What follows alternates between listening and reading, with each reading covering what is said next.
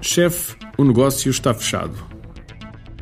Quantas vezes já ouviu isto dos seus comerciais? Se tiver sorte, muitas. Se não tiver sorte, provavelmente algumas. Embora dê gosto ouvir esta frase, já pensou quanto dinheiro é que o seu comercial pode ter deixado em cima da mesa da negociação? Um dos maiores fatores de desperdício dos processos comerciais prende-se precisamente com a ineficácia do processo de negociação por parte dos vendedores. Quando trabalhamos com equipas no terreno, nos processos de formação e coaching comercial, ficamos muitas vezes assustados com a inocência com que a maioria dos comerciais analisa o que decorreu na venda. Muitos deles, efetivamente, pensam que a venda até decorreu bem e que o negócio foi bastante bom. No outro dia, em conversa com um decisor de uma empresa que é por acaso meu amigo, estávamos a conversar sobre os nossos últimos projetos realizados e ele ficou admirado com a nossa lista de clientes mas ao deparar-se com o nome de um nosso cliente em particular, surgiu-lhe logo um sorriso nos lábios. Como a confiança entre nós é muita e já vem de alguns anos, perguntei-lhe: Mas porquê é que estás a sorrir? Ao que ele me contou que tinha sucedido na semana anterior com o um comercial dessa empresa nossa cliente.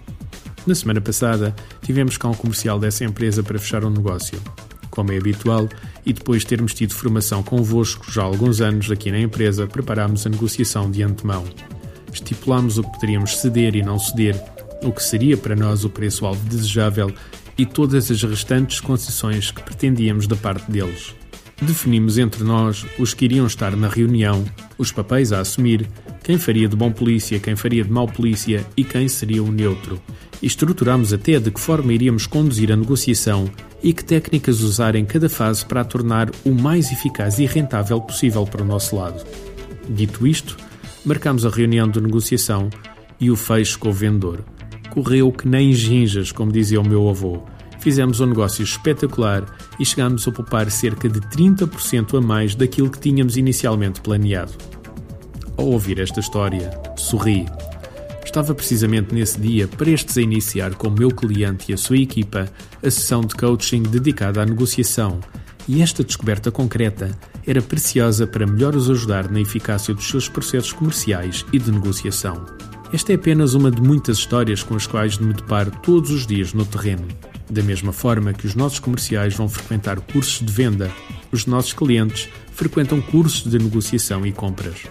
Muitos deles tornaram-se especialistas nestas áreas, pois sabem que cada euro poupado a uma negociação vai diretamente para a coluna dos resultados da empresa. Estima-se que em Portugal se deixa em cima da mesa cerca de 20 a 30% em cada negócio por falha dos comerciais nos processos de negociação. A lista de técnicas e manhas, se lhe quiserem chamar, é enorme e cada uma pior que a outra. Gostava hoje de vos apresentar apenas uma das técnicas que habitualmente analisamos nos nossos workshops de vendas. Trata-se do chamado comer o bolo às fatias, reforçado pelo é só mais. Uma das técnicas mais eficazes numa negociação é estruturar o processo negocial em pequenas componentes que, por si só, não assustem a outra parte. Atenção que esta técnica só funciona eficazmente se se derem ao trabalho de preparar a negociação, coisa que, no nosso entender, poucos comerciais dão ao trabalho de fazer. Preparar um mapa negocial é algo que muitos deles nunca ouviram falar e, quando ouviram, acham que os clientes não se dão ao trabalho de fazer isso negociando apenas concessões de cada vez, o nosso cliente tem por vezes muito mais sucesso.